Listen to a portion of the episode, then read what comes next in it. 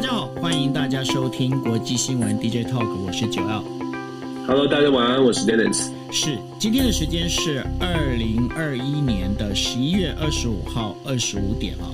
那今天呢，为大家带来的五则新闻分别是哦，呃，美国议员的那个飞机又飞过来了哈，大军机飞过来，然后到台北，到台北这边的话，然后他们大概这一次来的呢是跟。军事委员会还有退伍军人协会这些是有相关系的哈，那他们来这边到底谈什么事情？那是谁带过来的呢？待会来跟大家做分析。那另外的话就是呃，解放军哦，就是人民解放军呢，他现在呃确定有部署了所谓的超音速的这个兵器啊，极超音速的兵器。然后呢，美中之间呢准备也要有一些呃，算是一些国防高层的一个对话。那希望不要就是大家擦枪走火。那这后续会怎么样？我们来就是到时候再跟大家做一个很明确一个解释哦。那另外的话就是伊索比亚哦，伊索比亚的总统阿比呢，大家如果记得的话，他其实是呃诺贝尔和平奖的一个得主哦。但是呢，现在因为呃整个伊索比亚有叛军啊，那叛军呢现在已经快呃攻到这个首都，阿比被派到前线。那这个怎么会这样的演变呢？到时候来问一下 Dennis，到底这当中是发生什么事情？还有的话就是呃，我们昨天有稍微聊到有关中东的情势哦，在美国退出中东之后呢，现在中东的本来各国之间呢、大家彼此是互看不顺眼啊，但是现在发现一件事情，好像不可以这样哦，因为在互看不顺眼的话，这个当中会有很多的一个问题，所以呢，那个阿拉伯大公国的这个等于说领导人呢。呃，穆罕默德呢，现在呢，在十呃，等于说大概有十十年左右吧，都没去跟土耳其的总统见面了。那这是他们两边见面，希望能够尽释前嫌，能够维持中东的一个和平稳定。那另外的话，还有就是呃，第五则新闻的话，呃，大家应该是今天会从包括 Line 上面可以看到哦，就是。呃，谭咏麟出事了，然后呢，这个整个中国呢又重新在控制有关呃微博的这个账号哦，就是严管严控这件事情。那到底这个中国这个自由程度到底会怎么样？那我们待会来跟大家做一个分析。好，那在这五则新闻里面，我们先进入第一则。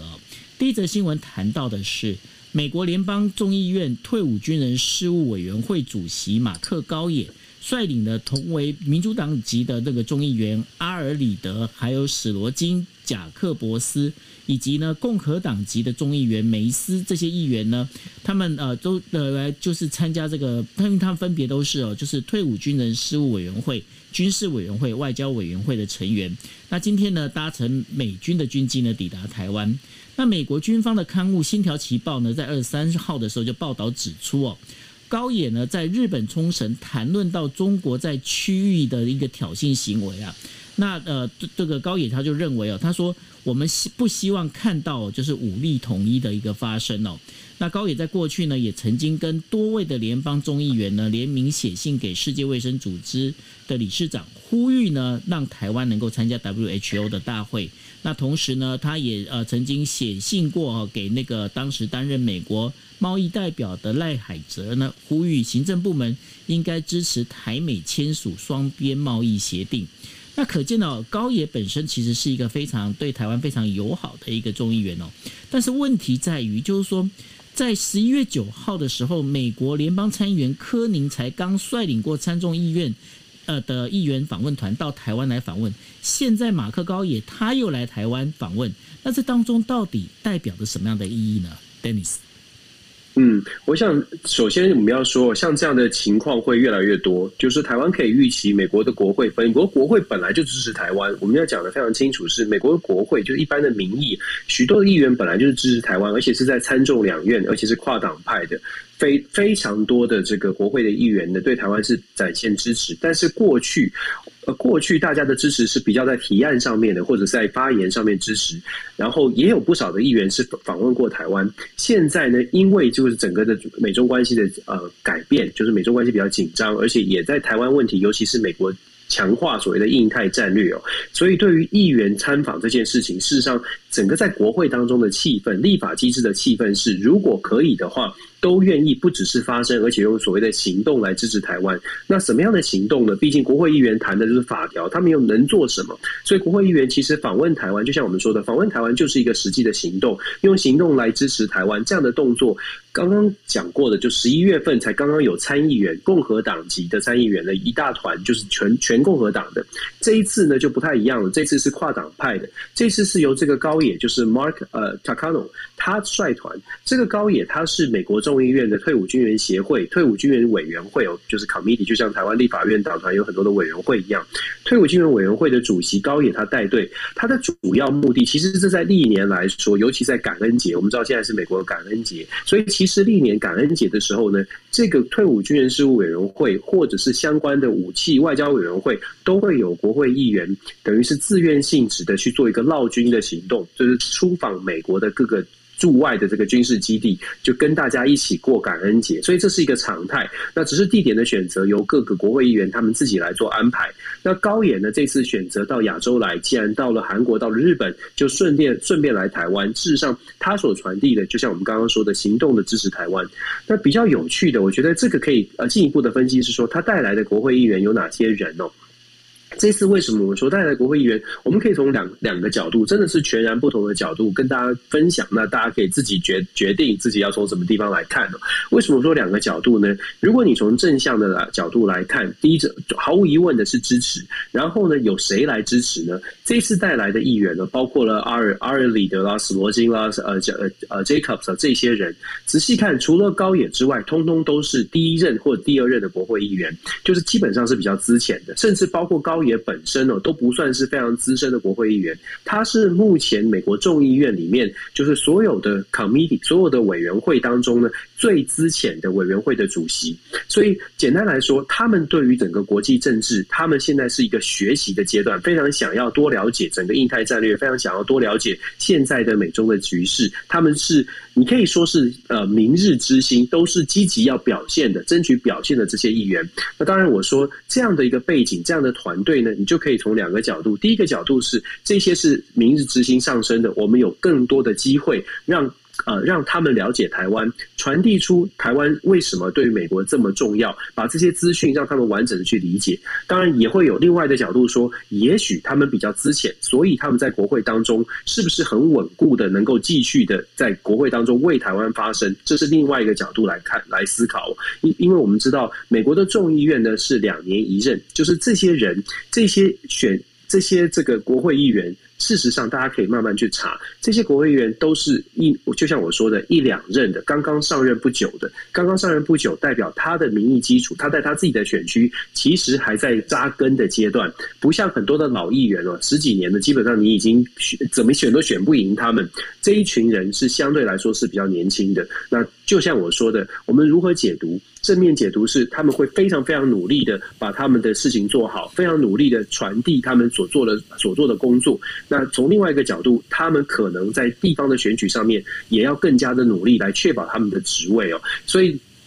基本上呢，我还是要说，台湾在跟美国的关系，毫无疑问的在关系是很好，而且国会议员的部分是非常非常非常，我要讲三次哦，支持台湾。那看到这个台支对台湾的支持。我们还是要再强调，台湾自己也要也要做更多的努力哦，不管在军呃经济上，甚至是军事上，因为他们期待看到的是台湾在军事上面有更多的准备。这是这两波国会议员其实他来的背景跟他的他他们的理解啊，都是希望台湾可以更加的强化自己的国防的力量、国防的准备意志。我想这个是嗯，大概大概我们看到的传递出来的讯号，支持台湾，希望台湾强化起来。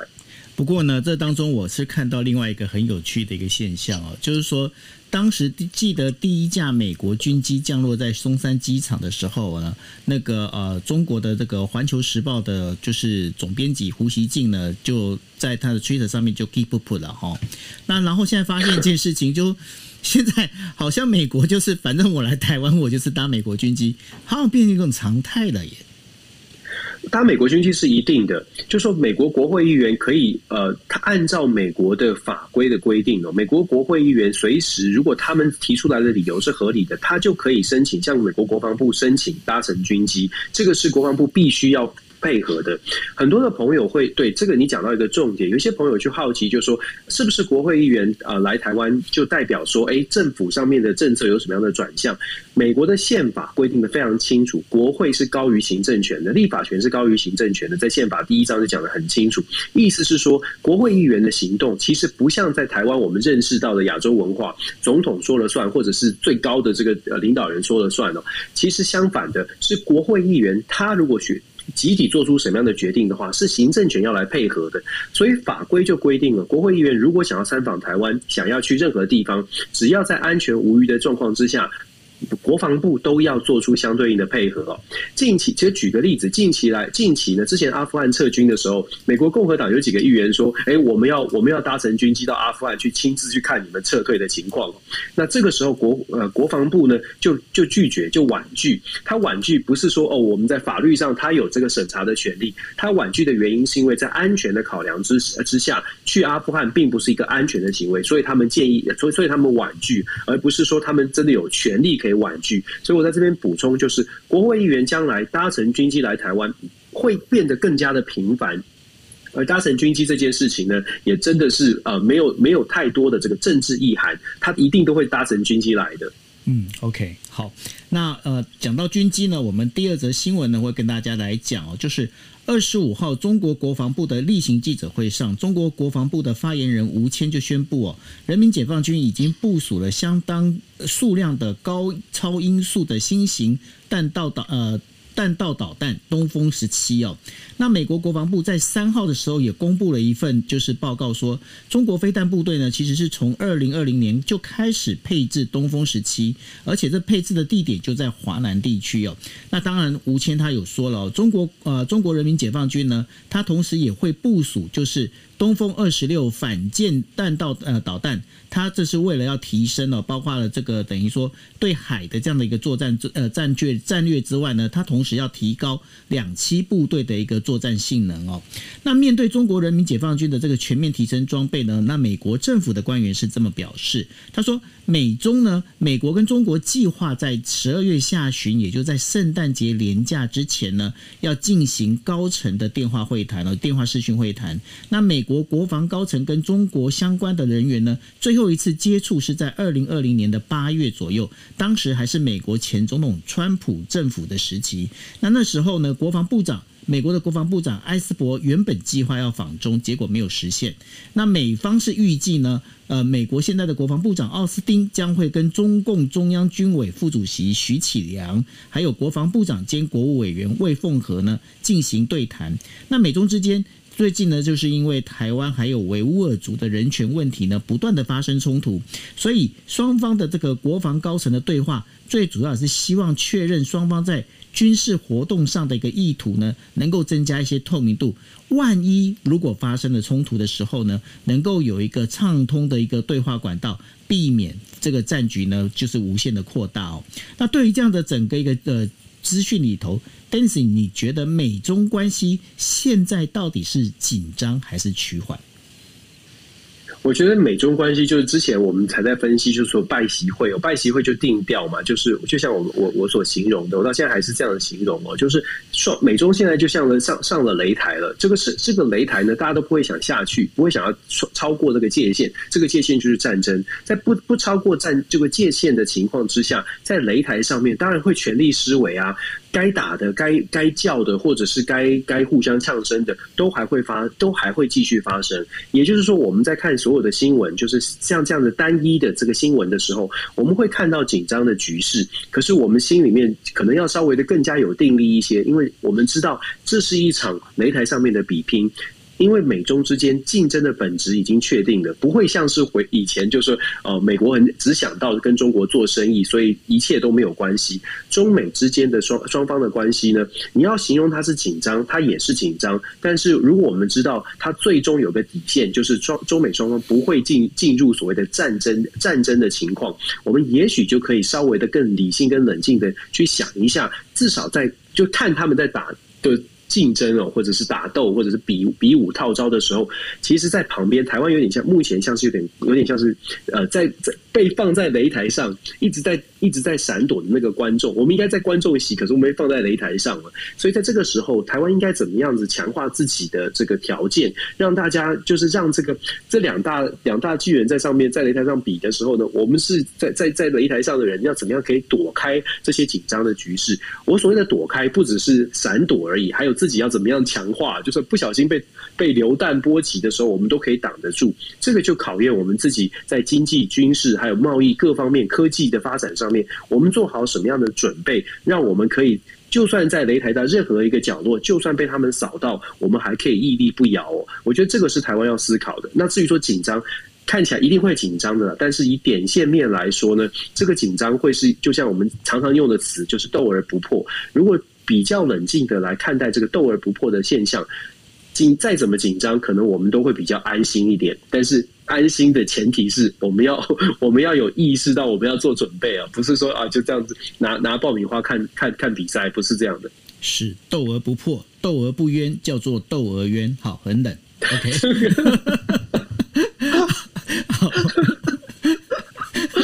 好，我喜欢这个。OK，好，那我们第三则新闻要来讲的就是那个呃，伊索比亚，伊索比亚是真的在打仗了，这是怎么样呢？因为对，伊索比亚政府二十四号宣布，二零一九年获得诺贝尔和平奖的总理阿比呢，已经被派往就是前线哦，指挥军队处理叛军跟提格雷人民解放军，也就是 TRLF 的一个冲突哦。那 TRLF 呢，它其实它有结合了其他一个叛军哦，然后变成一个联盟，而且他们表示哦，他们已经要开进首都了哈，那当然就是这位总理呢，他本身就呼吁有人民要团结起来来对抗这个叛乱。那目前呢，官方并没有透露哦。现在总统他虽然是前往前线，但是呃，总理他虽然是前往前线，但是他现在具体的地点在哪里并没有说。不过呢，现在整个一个呃，就是政府的一个机构的话，是由副总理德梅克呢，然后在在这个时候代行他的一个职缺哦。那另外在这个同时呢，爱尔兰外爱尔兰的外交部长科文尼他也表示哦，伊索比亚政府已经驱逐了四名爱尔兰住在该国的大使馆的人员。那科文尼说，伊索比亚认为爱尔兰呢，对于伊索比亚的态度存在有一些问题哦。那另外的话，联合国安理会在五号的时候发表声明，对于伊索比亚的冲突引发的人道主义危机表示强烈的关切。那这件事情里头，我觉得有几个重点。第一个就是说，二零一九年获得诺贝尔和平奖的那个总理啊，阿比，那他现在这个状况，为什么伊索比亚会乱成这种样子呢？我其实伊索比亚，我们对非洲国家的了解，呃，可能不能用我们传统的看待国家的概念来看。我们常常在讲说，其实非洲它。传统来说是部落式的政治哦，就说部落酋长啊，我们在在分布在各地。所谓的国家，对于非洲国家来，非洲国家的人民来说，国家的概念没有部族的概念来的强。但提格雷省其实它是提格雷族，就是那边有自己的族部族哦。虽然在伊索比亚的境内是国家的形式，把它包在伊索比亚的境内，但是伊索比亚境内其实有非常多不同的部族，这些部族都有自己的方言、自己的文化，所以当然就会出现可以。想象的是，当然会出现一些冲突，尤其是在经济或者是在能源的分配上面。当出当冲突出现的时候，政府有没有效能把这个各个部族的资源可以分配得好？就是有一个像成吉思汗一样的一个大王哦，可以把各个部族调调协调好，就是关键了。那现在伊索比亚呢？因为其实伊索比亚近近年也有不少的天灾人祸，尤其是这个呃天就是气候变迁，其实也有一点影响哦。在这样的情况之下，其实提格雷省他们对于他们在伊索比亚境内，他们之前好像有发生大火嘛，森林大火，有森林大火，有很多有很多的天灾了。嗯，就基本上提格雷省呢，他认为他在伊索比亚境内并没有遭到没并没有得到就是公平的对待。那阿比呢？这阿比这个名字翻的很有趣，让我想到阿比阿弟哦。阿比呢，今天是很白烂的，是不是？过节过节，阿比呢？其实他，你刚刚讲的没错。阿比在二零一九年的时候，给大家、给全世界一个很正向、很正向的一个正能量、暖男的一个一个一个样子哦。所以他得到诺贝尔和平奖，因为大家觉得说，哎，伊索比亚这么多战乱、这么多饥荒的地方，居然他可以统一各部族，然后把各部族变成好像很温和哦。那可是。好景不长，真的是好景不长。其实阿比的崛起，他才四十五岁哦。阿比的崛起很妙，因为阿比呢，他年轻的时候就加入军队了。他在二零一九年接受诺贝尔和平奖的这个颁奖的时候，他就特别讲到，他很动容哦，大家都很感动。他讲说啊，战争呢，就是就是这个地狱的缩影。他不会再让伊索比亚陷入到这样的状状况，所以当时大家觉得说，哇，这个不但这个年轻的英主哦，年轻的领袖，不但是真的有真的有这个能力让伊索比亚内战可以消弭，还有这个愿景，就说永远就不要再让伊索比亚陷入到战争的恐慌当中。所以大当时大家对他的这个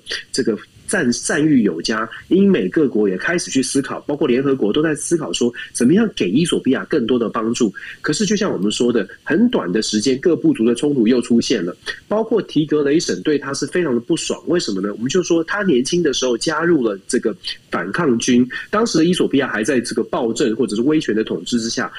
当时的这个阿比加入反抗军的时候，其实跟提格雷提格雷的叛军以及伊索比亚各地的叛军是有联系的，而且是当时是称兄道弟，因为有共同的目标，要推翻所谓的这个独裁政权，要让伊索比亚走向比较现代的国家，所以他当时跟这些叛军都有连结。可是上任之后，你可以想象，当你这个爱得越深，恨得越深嘛。当你就就说提格雷省会觉得说，你当年是我们的好朋友啊，我们一起来推翻暴政，结果你上任之后。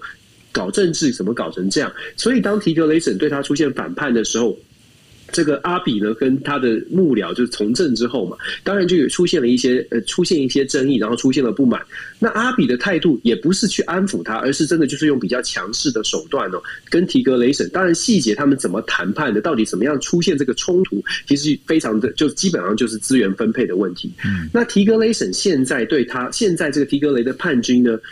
本来大家以为就是说只是在提格雷省，但是现在看起来不是。提格雷省的叛军，他的势力越来越扩大，加上伊索比亚，我们说 COVID 的期间，其实在伊索比亚疫情也很严重，所以很多的民众对于伊索比亚的国家所谓的政府单位呢，对于阿比所代代的代表的这个执政团队，也有很多的维持，导致。提格雷省的叛军现在纠集，现在连结了蛮多的这个其他其他部族的这个军队，开始向首都进攻。这也逼迫着阿比呢，必须要重新拿起他的枪哦，要重新站到前线去。这是为什么我们看到这个新闻？伊索比亚的情况，其实在好几个月前就已经在提格雷地方发生战争的时候，联合国就已经发出警告。在提格雷的部分的地区的内战，就已经有可能造成数十万人无家可归跟饥荒的出现。现在全面的伊索比亚等于是全境的内战开始爆发。总理自己要到前线，当然不能公布在哪里，可能会被针对哦。总理自己到前线，代表的是伊索比亚整个国家现在会全全面的是一个内战的情况。英国或其他的先进国家，英国昨天已经宣布了，就是要把所有的侨民都从伊索比亚撤出。我相信其他的国家也会跟进。目前伊索比亚的混乱的状态会继续持续一段时间，可能要直到内战有一个结果。那可以想象的。之前联合国的警告，现在联合国已经发出更多的警告，说至少四十万人以上，且初步的估计，至少四十万人以上会受到内战的影响。那我们之前有说过，只要有国家有内战，周边的国家就会非常的紧张，因为有内战代表有难民会涌出，难民涌出对其他国家来说都会是社会经济的很大的负担。整个非洲的局势呢，又会出现另外一种另外一个挑战。我们在。DJ 套常常在讲嘛，现在的国际局势为什么我们说变局这么多？因为现在国际局势已经不像过去有一个超强的美国拍桌子之后大家都立正，大家都安静，会静下来听话。现在不是。今天我们等下分享的还有其他的话题，包括中东，其实再再凸显了，当一超多一超多强的体系已经不在的时候，所有的国、所有的列强或者其他的区域组织都会希望自己的可以。拉到这个队友可以来打群架，至少是保护自己的利益。小国会更加的紧，更加的找想办法找找团体去依靠，或者是找大国去依靠。大国呢，有野心的大国，这个时候也会想办法集结起来，可能跟美国进行对抗，或者是可能自己组成自己的团队。所以我们说，接下来这几年呢、我自己预测，接下来的接下来大概八到十年，因为跟美国的政治是有关的。接下来八到十年，整个全全球的局势都会在这种有点遇到乱流的情况之下发展。那伊索比亚像伊索比亚这样的非洲的国家，尤其经济发展比较不稳定的国家。遇到的冲击会比其他国家来的更大一些，因为他们很很有可能真的只能靠自己了。是啊，因为美国整个抽腿之后啊，现在变是各个地区、各个区域啊，大家都在各组战队。那各组战队的话，那当然了。过去我们经常来讲说地球是平的哈，那现在感觉上地球呢就好像在各自在组成一一块一块的一个区块一样哈。那这当中的话，当然我们就要谈到了中东。那中东国家之间的这个呃关系啊，好像正在解冻哦。二十四号，阿拉伯联合酋长国呢和土耳其呢举行了十年来首次的一个正式峰会。那随着美国哈在这个地区的影响力越来越衰退哦，那这也使得中东各国呢必须要先搁置彼此之间的一个冲突。啊，那阿联酋的一个领导人阿布扎比。呃，酋长国的这个王储呢，穆罕默德二十四号在土耳其首都安卡拉呢会见了土耳其总统埃尔多安哦。那他们讨论就是如何改善大家彼此之间的关系，还有经济合作。阿联酋同时还宣布哦，将要设立一千亿美金的一个基金，作为对土耳其的一个投资。那这个就是。穆罕默德王储呢，他在推特上就这样讲了哈，我们期待呢能够开辟一个新的合作领域，然后丰富两国的一个经济。那目前呢，土耳其货币里拉呢兑换美元是呃在十一月的时候已经下跌了将近百分之三十。那较前一个交易日呢，虽然是有稍微反弹，但是它还是在处于价下跌的一个状态哦。那这是从二零一二年开始呢，二零一二年的二月以来呢，穆罕默德王储呢首次去访问土耳其。那过去呢，阿拉伯酋长国和土耳其的关系，是因为呢，二零一一年的时候，中东蔓延的民主化运动“阿拉伯之春”呢，而降到冰点。二零二零年的时候呢，那再加上新冠疫情的蔓延之后，两国之间的直航呢暂停了大概半年多。那许多土耳其公司呢被排除在阿联酋的公共工程项目之外。根据土耳其承包商表呃联盟表示哦，那一直到过去在二零零八年左右，阿联酋的建筑业务呢每年大概都还有二十亿美元哦，但是现在已经缩减到只剩下十分之一不到。那在十一月的时候，阿联酋外交和国际合作部长他就表示哦，就是说，呃，这个是在呃叙利亚二零一一年内战开始以来呢，他他们是第一次去前往叙利亚访问哦，同时会见了该国的这个总统阿萨德。那从这此处的，就是本来是在外交状况呢，这个目前都还在属于冰呃水面下在处理的，包括就是呃这个阿拉伯呢，还有伊朗呢，他们现在也在进行一些交涉。另外的话，二零二零年阿联酋呢，他也在跟以色列呢在实行就所谓的这个邦交正常化哦，试图呢能够强加强对于伊朗的那个围困的，从这个角度里面扩大阿拉伯国家对于和解的一个范围。那另外最后要提到就是。土耳其哦，那土耳其呢？它几乎跟它的邻近国家都有一些外交问题，而且它拉大作为变成是跟 NATO 呃 NATO 也就是北大西洋公约组织的盟友，还有美国跟欧洲之间的一个距离哦。那现在土耳其这些做法里面，大家可以发现一件事情，从这几个国家里头，好像诶。中东的各国，他们现在开始就把过去的一些呃，应该怎么讲，就是过去的一些大家彼此的不愉快啦、冲突啊，开始先放下来。诶，我们先来讨论一下我们区域合作好了。那对于这样的一个趋势，但是你觉得将来就是你刚刚有提到了，就是说未来可能变成一个一个区块一个区块的做法。但是单纯就中东地区，其实我想要问一个比较大的一个问题，就是说，因为我知道中国在中东的影响力其实也越来越多，那这当中会不会去影响到美国的跟美国跟日本的，就是所谓的印太的这个自由贸易、自由地区的这样的一个一个战略呢？确实是啊，确实是会啊。其实中东地区，你我看九欧，你刚刚有没有看到你你讲的这么多的各国之间的关系，然后解解冻、解冻啊，然后破冰融冰这些关系当中都没有美国。都没有完全没有美国的，完全没有美国的角色。对，这个在以前是不会发生的。为为什么我说以前不会发生呢？其实像所有这中东地区的这些争执呢，以以往哦，美国都会介入蛮深的。譬如说，美国会铺会推动这个阿拉伯阿阿联酋跟以色列之间的关系正常化，这是在川普时候呃很大的动作。事实上，之前就希望，因为美国非常希望阿联酋成为美国在中东的代。就代言人。我们说，如果在印太战、印太地区，日本是这个支店长的话，嗯、阿联酋就是美国想要扶植的在中东地区的支店长。因为有支店长，或者是有强力的资源的存在、支持者存在，美国就可以降低他对外的投资，尤其在军事的部署需要很多钱的情况之下，美国要想办法降低这种对外的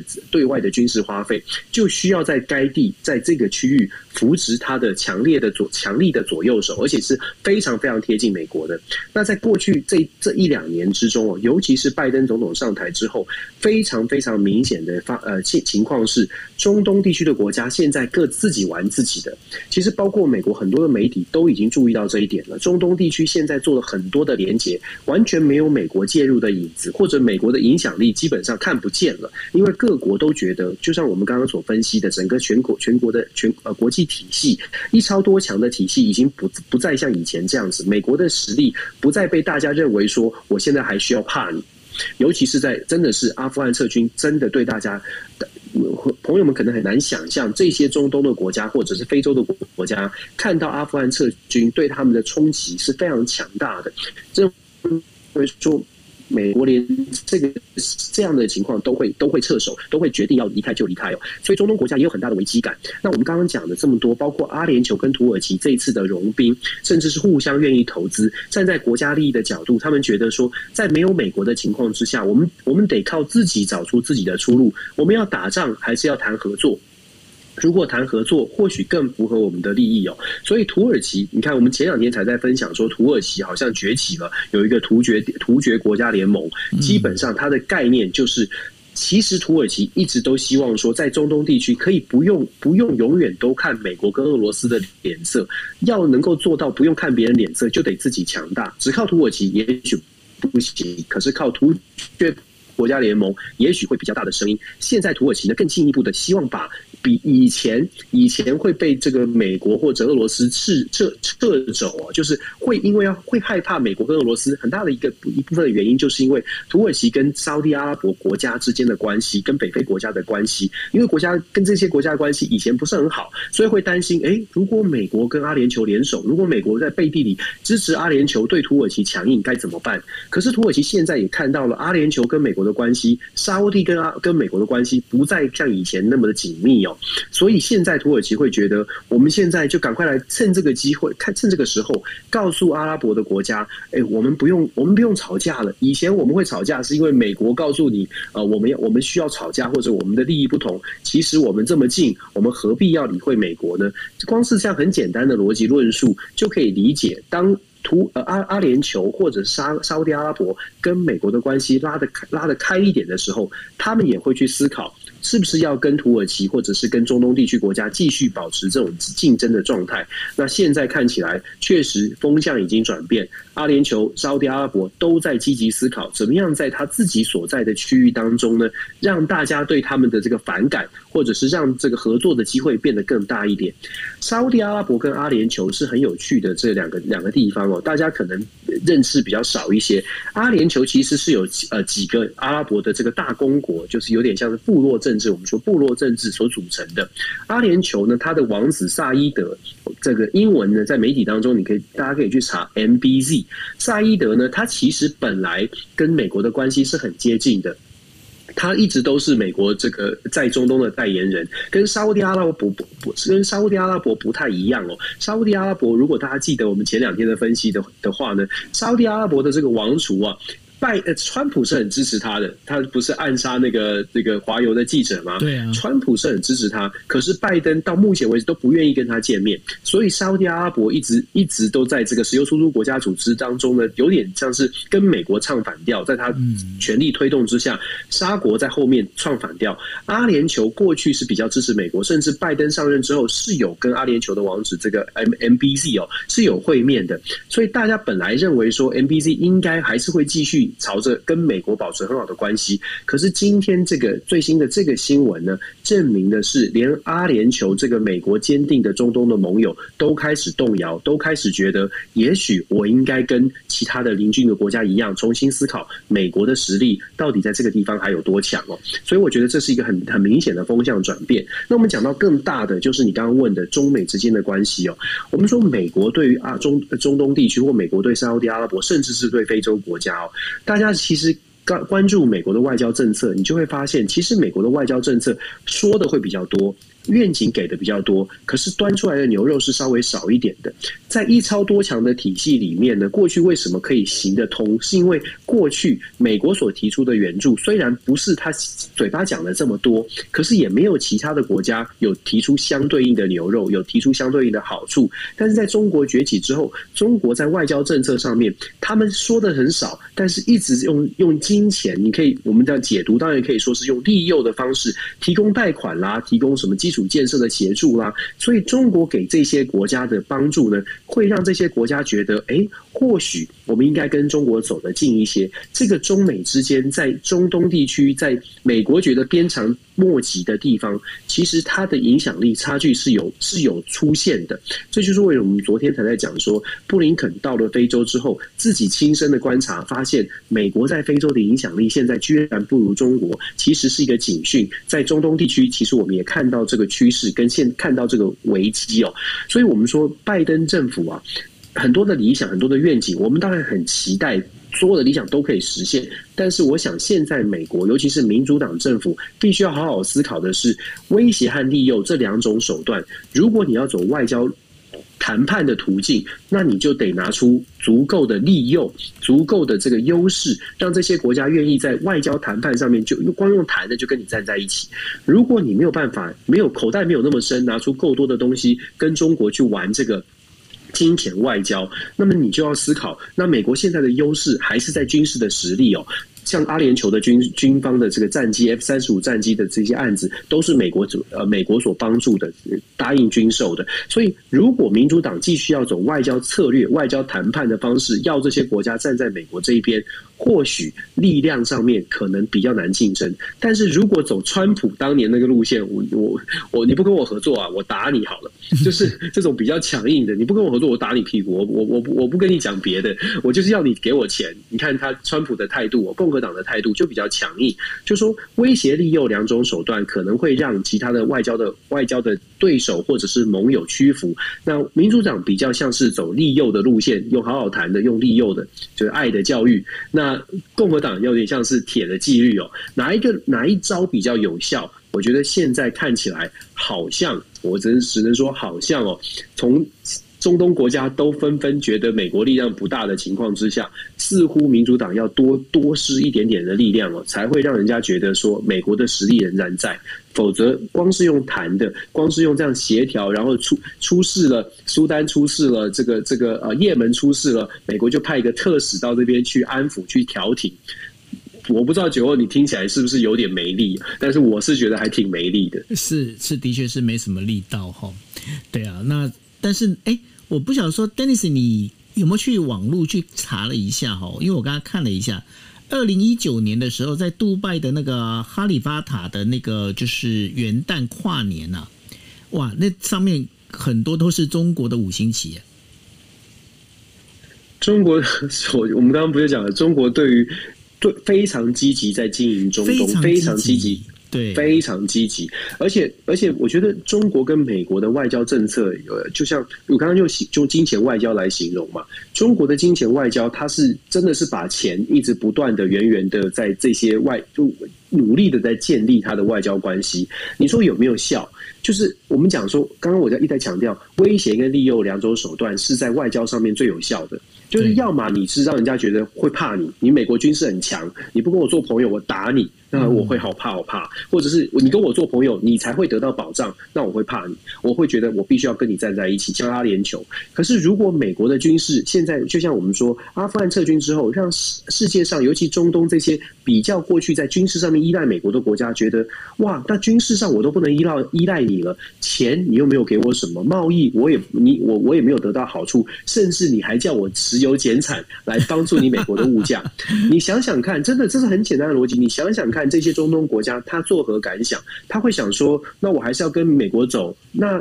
我想要跟你美国走，可是你军事实力又又好像没有展现出来，甚至还撤军。然后在在在金钱上面，你不但没有给我好处，还要我配合你来抑制美国的物价。在这个同时，中国说：“哦，我什么都不要，我只想给你钱而已。我想跟你交朋友，我只想给你红包。”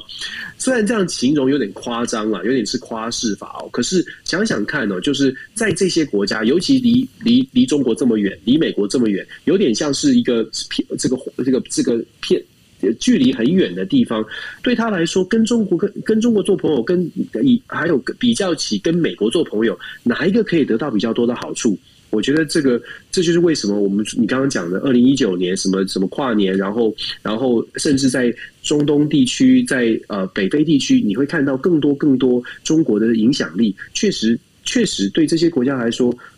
他他他的选择看起来越来越越来越简单了。那当然。美国在不在意？美国如果觉得紧张的话，要拿出办法。现在美国就是感觉起来，他的选择的办法有点弱。没有关系，不过呢，就是至少在杜拜的话，我们有我们的听友 Andrew 在在那边，我们还不用担心。那 Andrew 刚才丢了一个讯息说，哈利法塔那个很简单啊，那跟一零一一样，你只要有钱的话，一样你要挂谁的旗子都可以这样。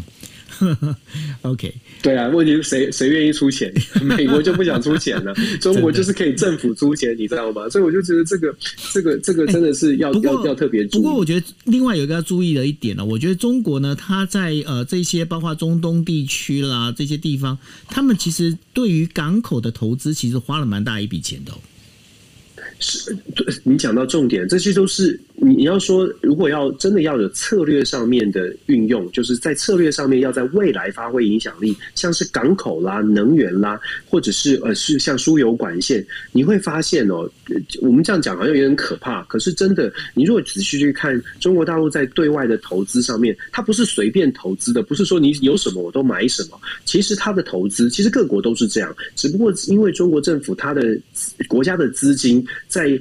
我们说他，他他国家资金可以由国上面就决定了嘛，不像是在美国，你可能要重重的这个这个这个审议，然后很多的不同的意见都要汇集起来。等到美国可能讨论完说，哎，我们要不要投资这个这个北非的一个港口？我们要不要投资新的军事建设？等美国审议完的时候，中国已经盖完了。这就是差别了，这就是民主国家。我们说民主国家跟不较比较不民主的国家在政府效能上最大的差距。如果你民主国家真的要能够赶上，或者是真的要能够竞争，拜登现在很紧张嘛。可是拜登没有办法解决的问题是，民主国家真的要有效能，它必须是这个国家内部要有很高的互信。相信说不同的意见都是为了国家好，其实这个有有点像是我们在台湾也要去思考的。我们喜欢的民主的生活方式，它的基础，我要让民主制度更好，或者是民主政府真的有效能，它的基础是这个国家社会要有要愿意愿意包容不同的意见，而且快速的做出决定，快速的愿意相信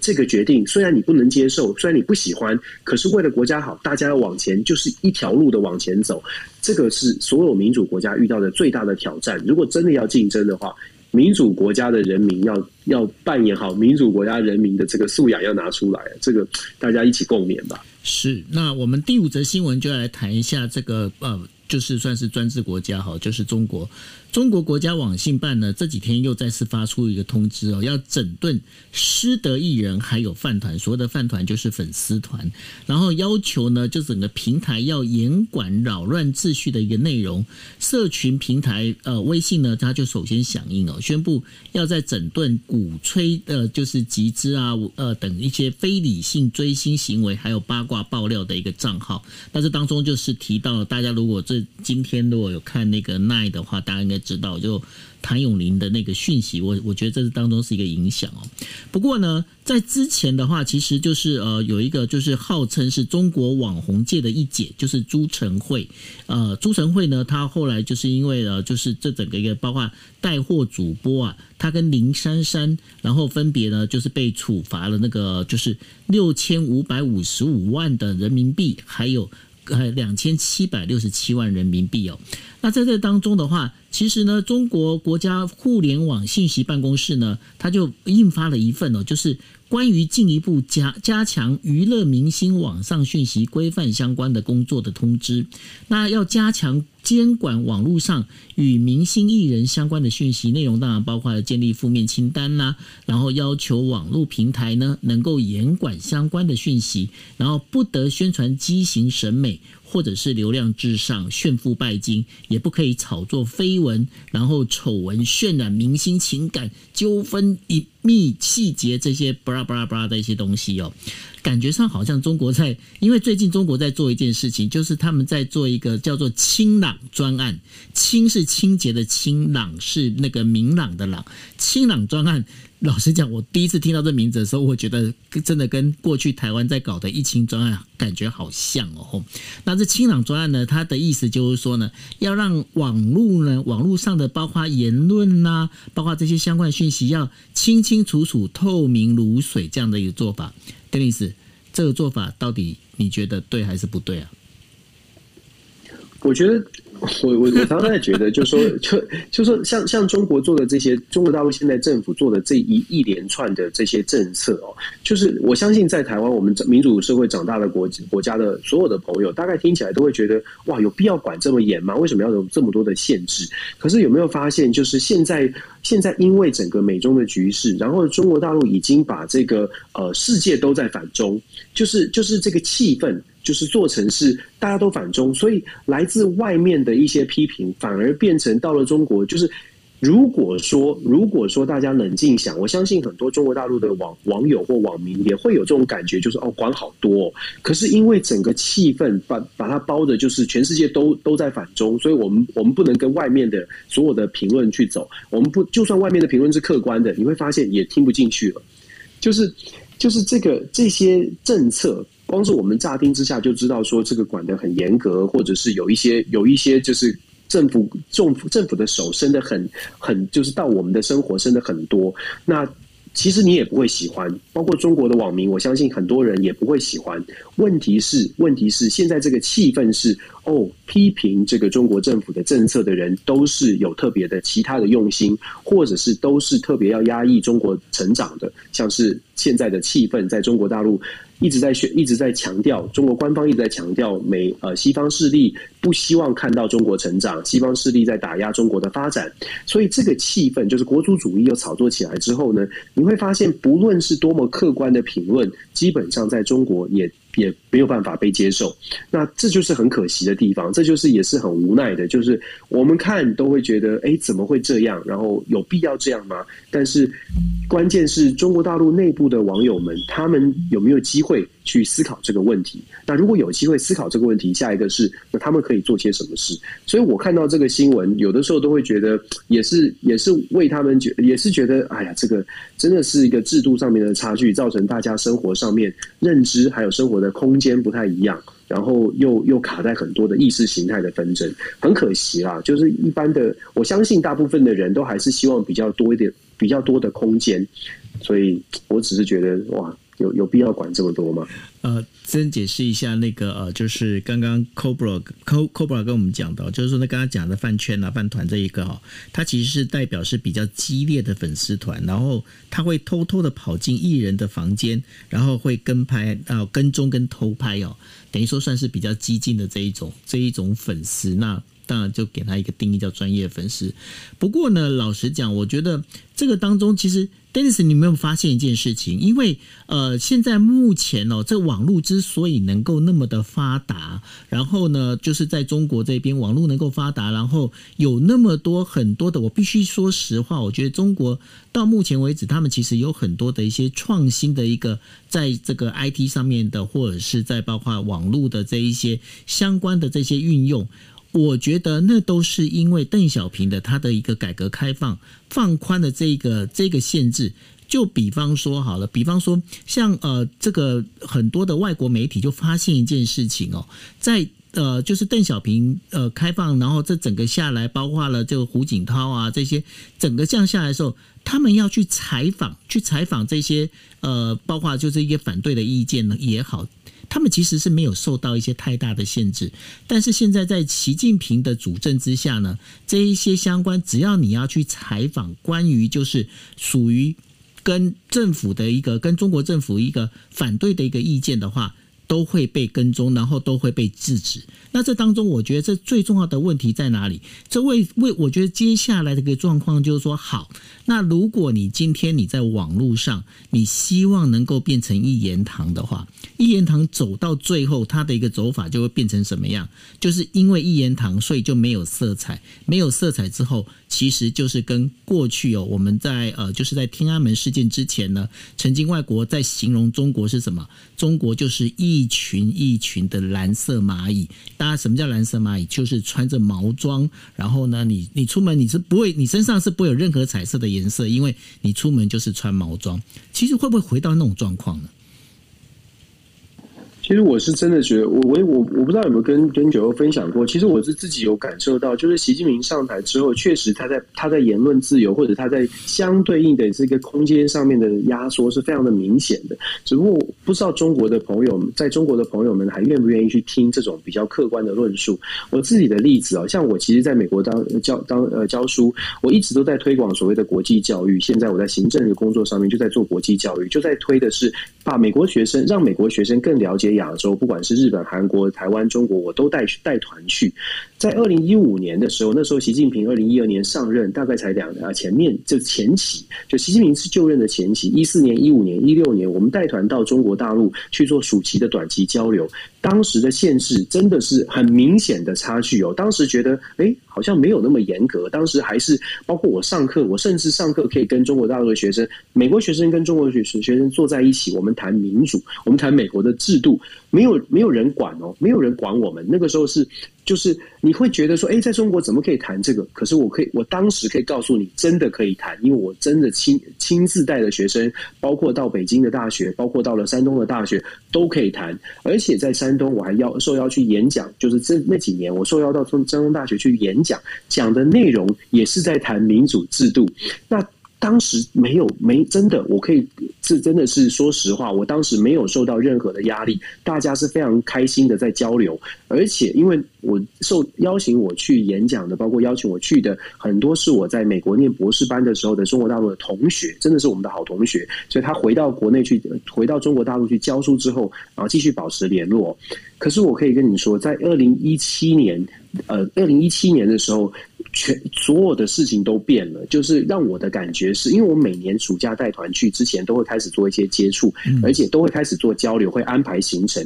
二零一七年有个非常明显的是，二零一七年的时候，他们在让我去之前呢，要求我把课程内容要谈什么话题都非常巨细靡遗的列出来。我当时就问我的同学，我博士班的同学就说：“哎，为什么今年要这么多的要求？”然后他们他就告诉我说。中央下达了这个规定，要求大学要非常严格的遵守特定的规定，在内教学的内容，尤其是跟国外大学的交流，要非常严格的审查内容。然后我当时也不疑有他，我们二零一七年那是我最后一次去哦。二零一七年时候去的时候呢，我的演讲稿，我的演讲被要求之后，不只是被要求先给他们。而且是完全被撤掉，就说这个题目不能讲。他说：“欧老师不能讲。”我的同学告诉我说：“哎，抱歉，抱歉，Dennis，这个题目呢，今年开始这样的题目不能讲了。而且讲到台湾的有民主的关键字都不能说了。”我说：“哇，怎么变得这么多？”他说：“真的就是变这么多，就是在一下子之间哦，就是政策完全的紧缩。”那我所以我说我分享今天是分享这个故事，感恩节，我们一起感恩哦，我们都还有民主自由，我们来感恩一下。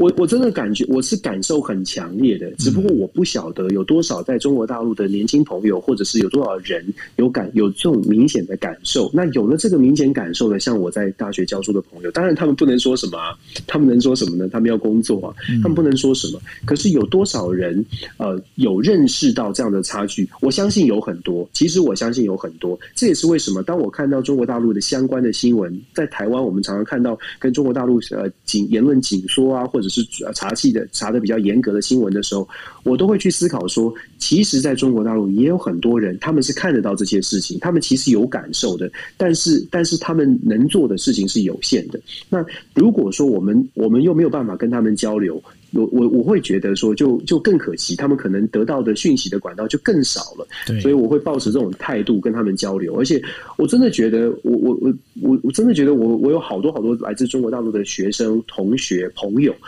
他们的态度，他们在我们交流的过程当中，你可以感受到他们也有期待。可是，大环境的限制是很强的。那在这样的情况之下，我总我会抱持的态度会是，我们想办法还是保，还是让。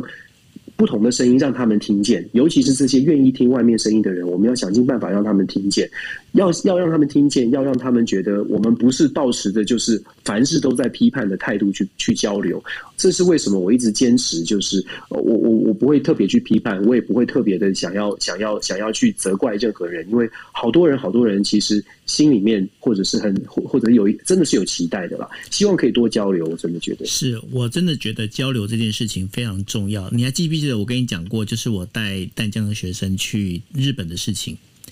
那、嗯、对，对，那然后呢？我从二零一六年就是日本地震之后呢，然后带学生呢，就是到日本去哦。那我第一批带的一个学生里头，可能底下有些听啊听友没听过，我可以再讲一次哦。就是说我带第一批的，就是淡江学生带过去的时候啊，那那时候当中有一个学生，就是他是算是这整个一个我们这那个那个团体是大概总共六个人呢，我带了六个学生过去，那他算是这个六个人里面的一个，等于说算是队长。那这位队长先生呢，他的爷爷跟他的爸爸呢，都是当时就是在跟日本，就是呃日本军哦对战的这个呃算是我们这个呃算是革命军呐哈，算是国军这样的一个呃算非常非常的就是抗日抗日抗日英雄忠党爱国啊。那所以呢，对他来讲哦，就是包括爷爷跟爸爸都跟他讲，就是日本呢就是小日本鬼子，你就是不要理他，就是换。对，反正就是这样子。那所以呢，他其实他从他一出生一直到他念书哦，他对于日本就是没有好感。但是因为那一次的一个 project 里面，他就被指派，他必须要当队长。那当队长，他就必须要到日本。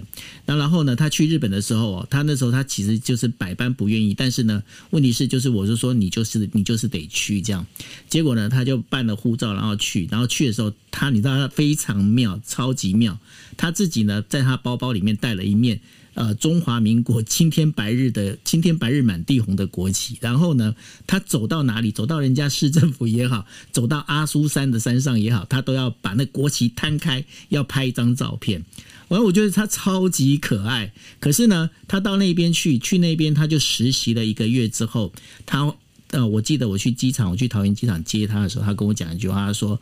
哦，就我跟你讲。”下次如果还有机会，请你让我再去，因为他说这一次去之后，他才知道说日本跟他之前所接受到的一个日本是完完全全不一样的。那我觉得说这个例子里面就告诉我们一件事情，就是说交流非常重要，而且呢，seeing is believing，你必须要真的是你亲眼看到，你亲身在那边体验到了之后，你才知道所有的东西到底是真是假，由你自己来判断。